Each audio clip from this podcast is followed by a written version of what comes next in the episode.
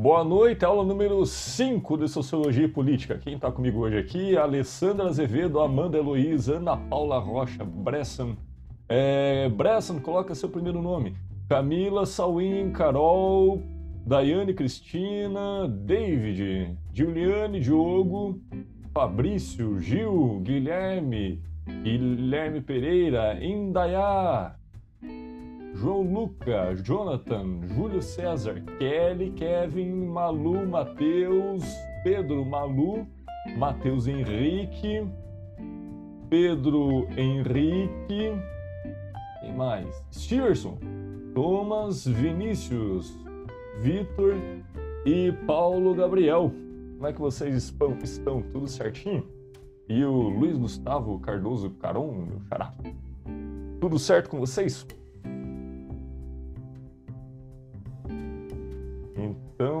Está tudo bem, tudo tranquilo. É, lembrando então que aqueles que nos acompanham depois da aula, que por algum motivo não puderam vir à aula ou nos acompanham por podcast, então vocês farão atividade avaliativa assíncrona. Não esqueçam, vocês têm 48 horas para entregar a atividade assíncrona e, e assim que, que, que, que terminar a aula, já coloco o podcast no ar. Mas quem não veio na aula, que ouve depois, tem atividade avaliativa, tanto quanto para quem veio na aula. Quem veio na aula acaba que, que resolvendo tudo aqui comigo mesmo, entre a interação dos grupos e faz a defesa de sua interpretação ao vivo e, e acaba que sendo avaliado por, por sua apresentação oral. Mas, professor, e se eu cair da conexão e não consigo mais voltar? Pois muito bem, se a tua conexão caiu, não tem problema, você faz atividade assíncrona e fica tudo certo. Só não esquece de enviar atividade àqueles que não tiverem como fazer atividade é, aqui durante a aula até o final. Até o final. É, hoje vocês vão dar um, um, fazer um cruzamento aí no Atlântico. Estávamos até então tratando da sociologia clássica que tem sua, sua, sua grande expoente, seu grande expoente na Europa. E hoje vamos então cruzar o Atlântico aí rumo às Américas e vamos é, é, navegar até o Brasil. E em especial o Brasil ali da virada do século XIX para o XX, né? É, de 1800 e alguma coisa para 1900 e, e, e alguma coisa ali no início do século XX. E vamos tratar então de como se forma o pensamento social brasileiro, em quais temáticas a sociologia e o pensamento social brasileiros, é, brasileiro ficou é, mais presa durante tanto tempo, né? E, e também veremos aí que tem três grandes momentos no pensamento social brasileiro que diz muito da nossa historicidade, diz muito dos temas que nos são tão caros e, portanto, diz muito de como podemos compreender a sociedade contemporânea e também o papel das organizações nessa sociedade contemporânea. Nesse sentido, então, a gente vai é, vir para o, o, a, o pensamento social brasileiro, é, hoje em especial ali entre 1830 até 1920, esse intervalo, intervalo ali de mais ou menos 100 anos, é, que diz então dessa primeira geração de pensadores brasileiros, essa primeira geração de pensadores que se dedicaram a explicar a sociedade brasileira é, com alguns argumentos, veremos hoje, é, apropriados de forma distorcida do positivismo científico e que muito tem que ver também com os desdobramentos históricos que estruturaram a nossa sociedade que temos hoje e, portanto, tratar de, de, de elementos, é, tratar de análises sociais hoje ela tem que necessariamente passar pela historicidade dessa sociedade e veremos hoje e na próxima aula, então, é, os temas centrais da sociologia para os pensadores do Brasil e o papel das organizações nessas problemáticas todas que, que teremos.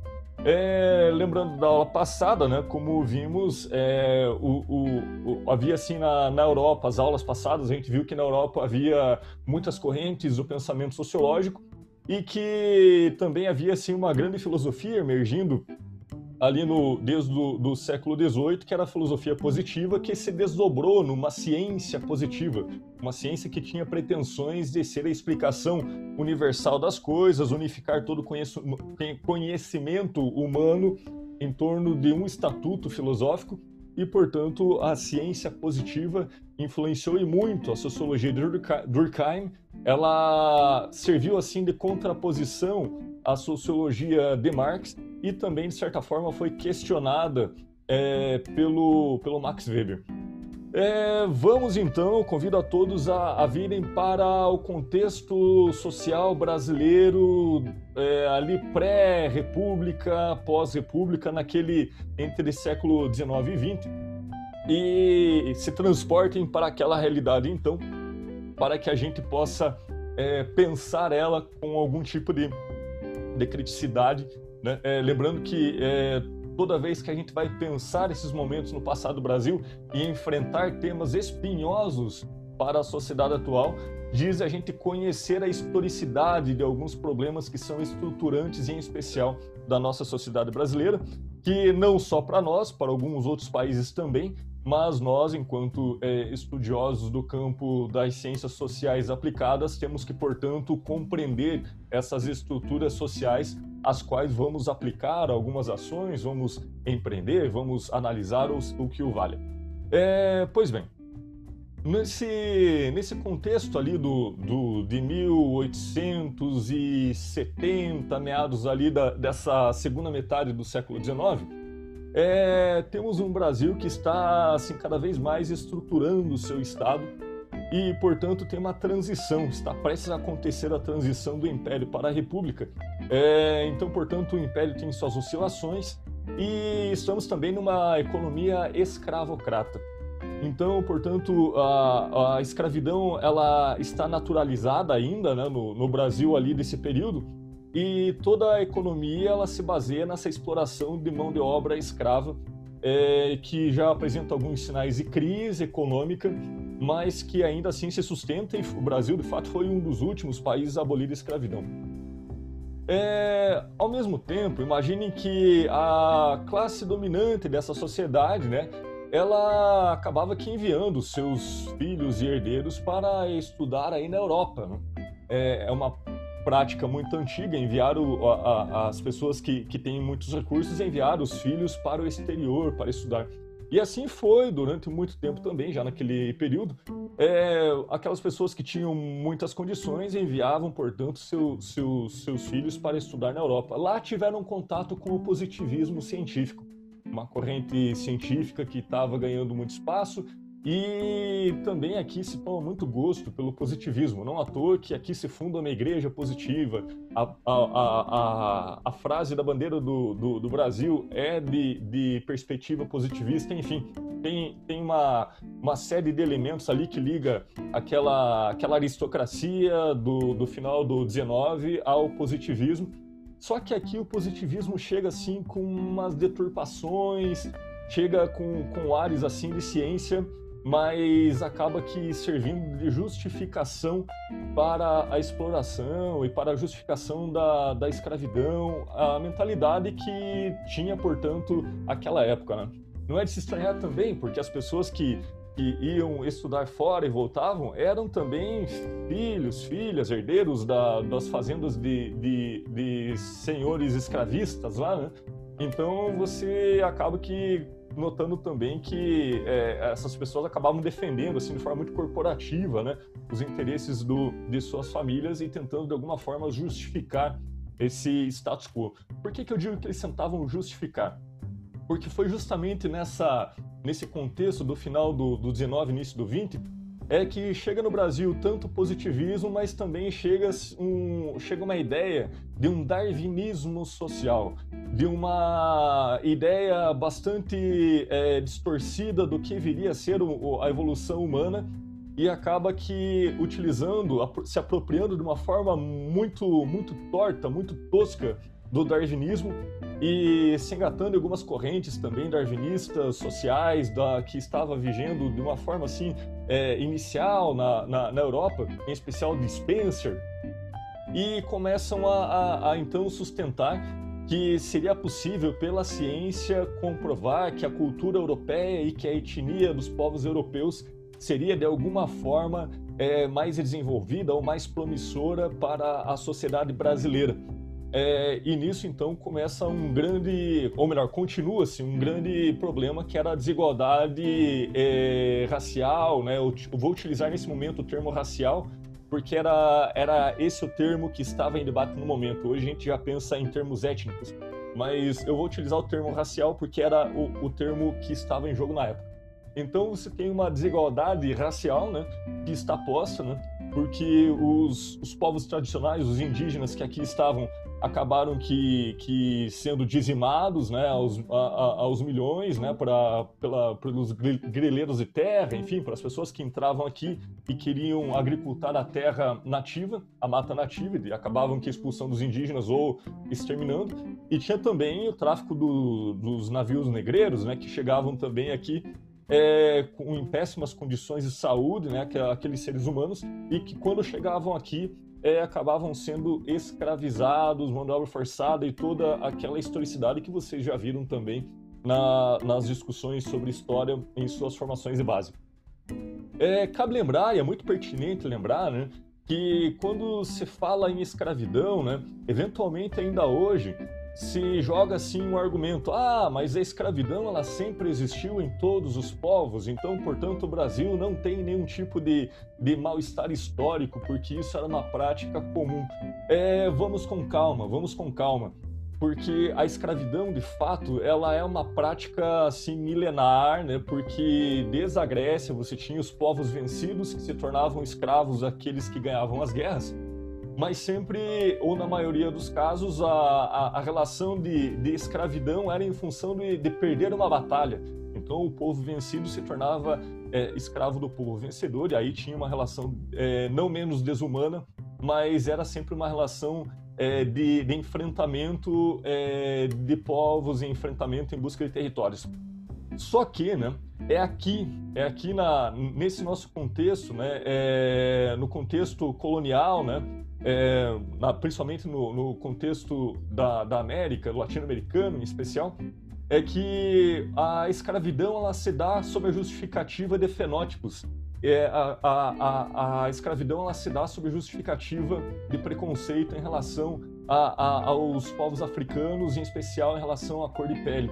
Então não se confundam quando vocês ouvirem esse argumento: ah, a escravidão sempre existiu. É, não, a, escravidão dessa forma ela, ela é muito recente, ela, ela tem menos de, de ela, o fim dela tem menos de, de, de, de 200 anos, né? 130 anos, é, data a, mais ou menos o fim da abolição, mas aqui que isso aconteceu é, julgando as pessoas por cor da pele e não necessariamente por ser um, um, povo vencido.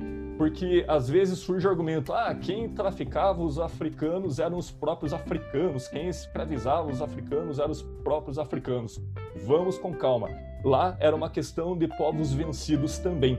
Não era nenhum tipo de preconceito, de subjugamento da, da raça humana é, em função de algum fenótipo. Lá era quem era vencido na batalha e se tornava escravo.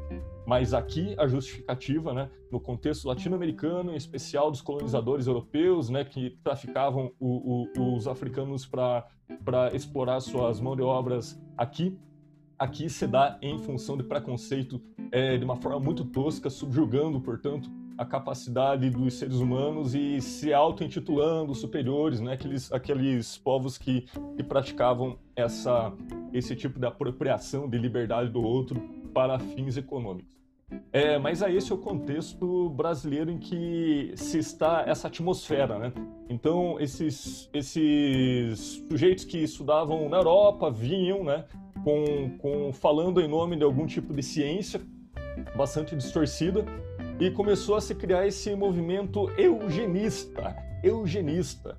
É um movimento de que julgaria que a identidade do brasileiro deveria ser uma identidade próxima da identidade do europeu, porque diria eles que seria a cultura europeia ou a raça caucasiana que teria então maiores habilidades ou seria mais desenvolvida ou algo nesse sentido. É, isso hoje nos assusta bastante, mas na época, então, imagine estar na pele dos povos tradicionais, da, da, do, dos indígenas, ou estar na pele dos povos é, africanos que, que estavam sendo escravizados aqui. É, nesse sentido, então, você tem toda uma atmosfera né, de, de um certo debate sobre qual deveria ser a identidade do brasileiro. E a aristocracia da época, a classe que estava dando as cartas na época, tanto no campo intelectual quanto no campo político, acaba que sustentando então uma tese de que o Brasil seria melhor se fosse um Brasil es, esbranquecido ou branqueado, melhor dizendo. E aí se acaba sendo, sendo estruturadas muitas é, políticas públicas, muitas produções artísticas é, sustentando a eugenia, é, esse movimento que tinha por princípio então que, que haveria uma, uma raça humana superior ou algo assim, e essa seria portanto é, vinculada aos povos europeus. É, aqui no Brasil isso pega tanto, ele, ele chega tão forte que começam a haver políticas públicas que privilegiam uh, os imigrantes europeus que, que vêm chegando aqui e acabam que criando obstáculos diretos ou indiretos para os povos que aqui já estavam ou também para os africanos que estavam aqui em vias de conquistar sua liberdade ou até mesmo depois de conquistá-la. Isso tudo vai formando assim a estrutura social do Brasil em que diversa que é em termos de etnias, de culturas, ela foi é, ali nessa virada do, do, século uma tentativa de suprimir essas culturas, é, subjugando o seu potencial, subjugando a sua riqueza.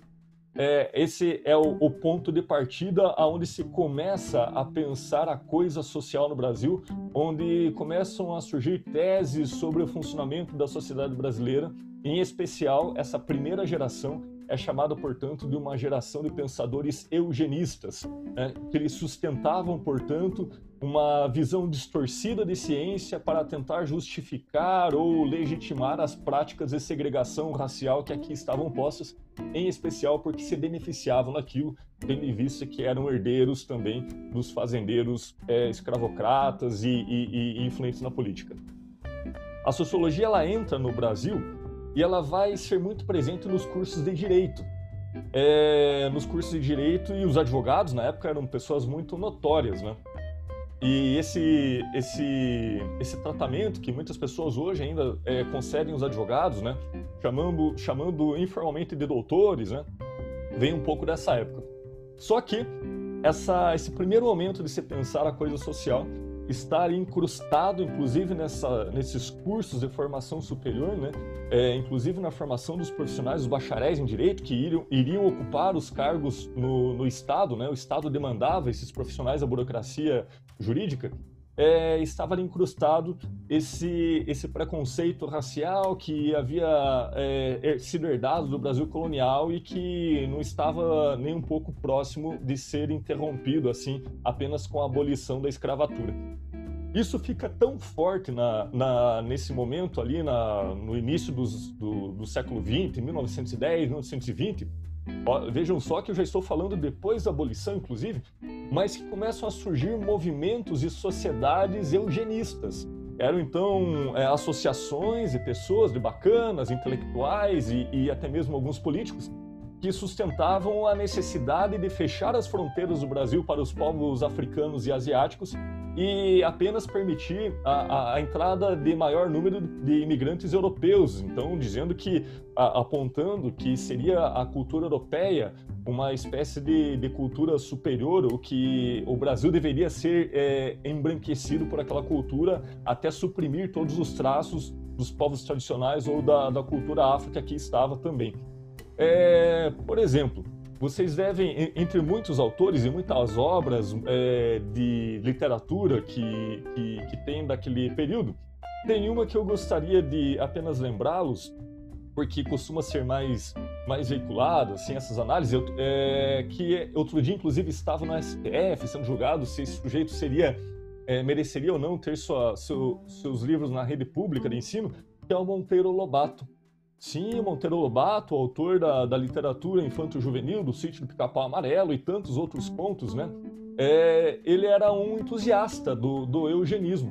Era um entusiasta é, de que a cultura brasileira deveria ser embranquecida para ser mais promissora e acabava sustentando, portanto, que o mesticismo, né, é, o que para nós é tão, é tão caro, que para nós é tão marcante e rico na nossa cultura atual, mas naquele contexto o, o, o, o, o mestiço seria, a, a, aos olhos desses eugenistas, é, algum tipo de, de ameaça à, à, cultura brasileira, aos moldes como queriam é, compilá-la aos moldes europeus. Esse sujeito, Monteiro Lobato, ele acaba que tendo uma editora que publica muitas, muitas obras é, que, que dizem assim numa visão de mundo do seu tempo, né? Ele não era um caso isolado, ele era apenas mais um intelectual de sua época fazendo, é, tendo, representando uma visão bastante preconceituosa do, do ser humano, é, mas que através de suas obras, portanto, a gente acaba que tendo se materializando melhor o qual era esse sentimento é, anti anti etnias diferentes do que seria a, aqui na cabeça daquele pessoal seria a melhor a, a etnia europeia. É, eu gostaria de, de pegar aqui, por exemplo, um trecho de, um, de uma crônica do Monteiro Lobato. Uma crônica é um livro de crônicas que, que ele escreveu, chamado Urupês. São vários contos. É, e na última crônica, chamada também Urupê, ele acaba que, que descrevendo um pouco do que ele considerava ser o, o caboclo, o, o mestiço brasileiro.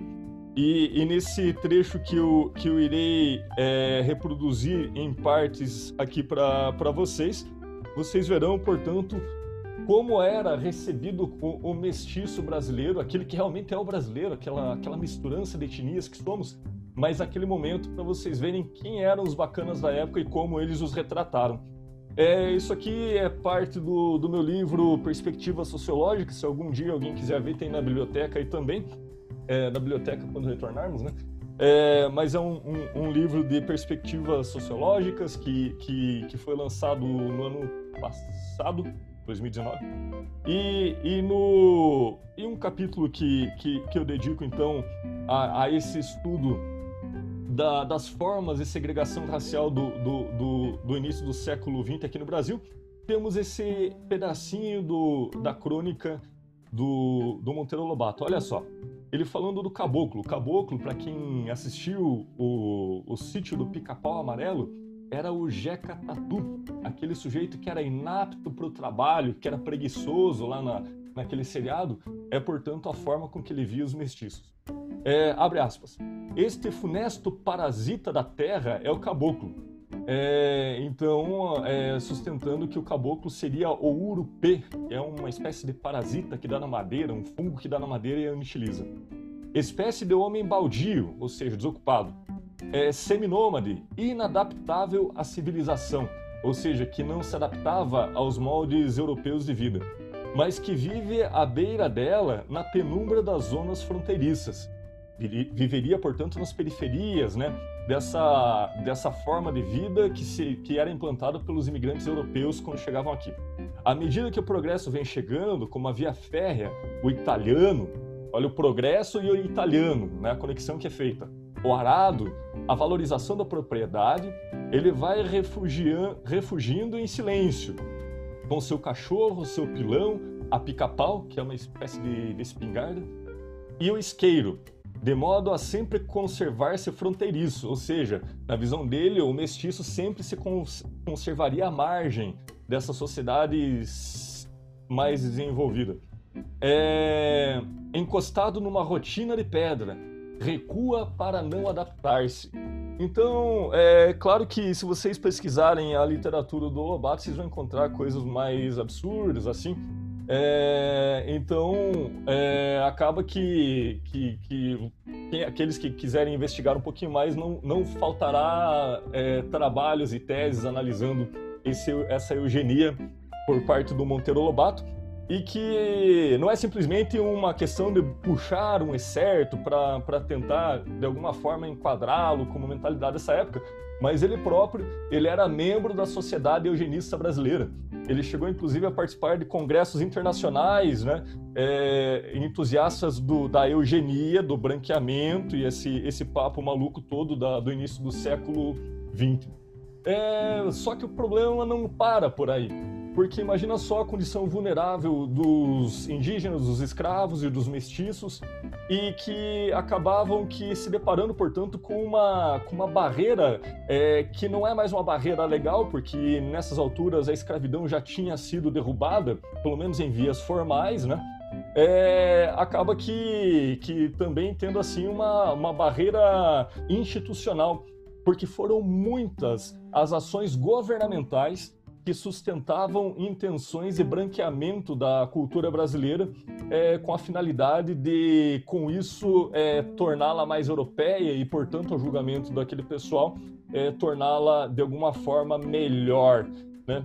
É claro que isso tudo é um tema espinhoso de ser encarado na nossa história, mas se não tratarmos dele de frente, se não reconhecermos o quanto essa estrutura social há mais de 100 anos ela foi posta, nós não conseguimos hoje interpretar as relações de desigualdade, é, nós não, não, não conseguimos fazer as conexões certas é, ou pelo menos razoáveis das causas da desigualdade e podemos facilmente cair em algum tipo de interpretação muito recortada a ponto de não reconhecer essas barreiras centenárias que existem é, para alguns, algumas etnias em nosso país.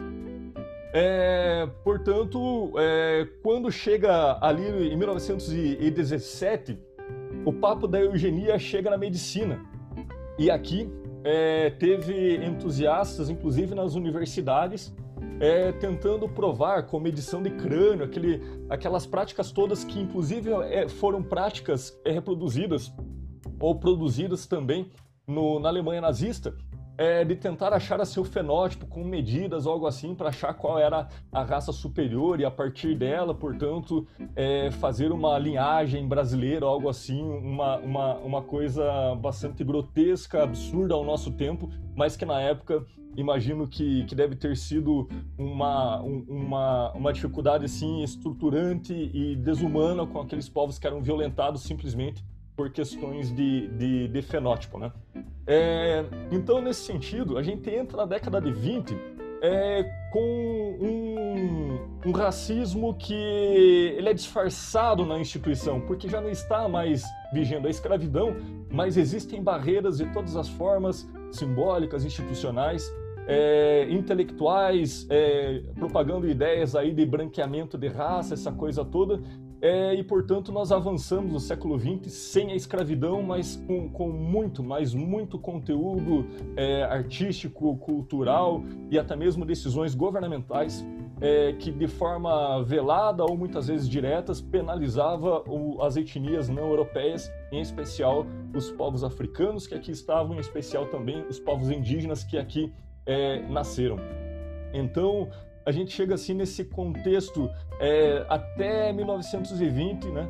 Com muito, mas muita, muita coisa é, mal resolvida em relação é, ao racismo no Brasil. É, isso vai mudar apenas depois da segunda e terceira geração de pensadores sociais do Brasil, que eles vão olhar criticamente para a história. Mas essa primeira geração, em essência, ela representa e muito a, a visão assim do, da, da aristocracia, da, da, classe dominante, do, do, do da, dos bacanas da época e que, claro, eram herdeiros de, de europeus e, portanto, sustentavam é, aqueles interesses que, dos quais se beneficiavam. Era um, era, um, era um contexto em que aquela conjuntura se beneficiava né, da desigualdade, visto que, eram, é, em pouco tempo atrás, escravocratas e, portanto, não, não viraram a chave de uma sociedade menos desigual ou que reavaliasse né, esse julgamento das pessoas em função de fenótipos. Por que, que é importante estudar isso? Bom, é, nas organizações hoje, a gente é, está munido com muitas legislações e que todo tipo de preconceito hoje, inclusive, ele é penalizado, né? É, é, está tipificado como crime e, portanto, as manifestações é, de, de, racismo hoje são, são veementemente é, combatidas, inclusive pela legislação.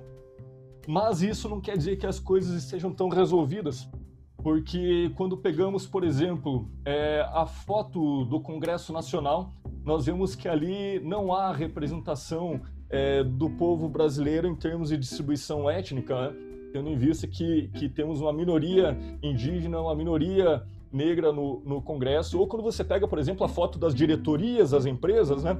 a despeito de não ser um, um preconceito deliberado, a despeito de não ser uma decisão, é, não é uma, uma coisa consciente, é, por uma coincidência histórica, né, a grande maioria das fotos das diretorias das empresas, elas também não, não representam a, a diversidade étnica que é o, o, nosso país. Então, algo ficou de mal resolvido em nossa história.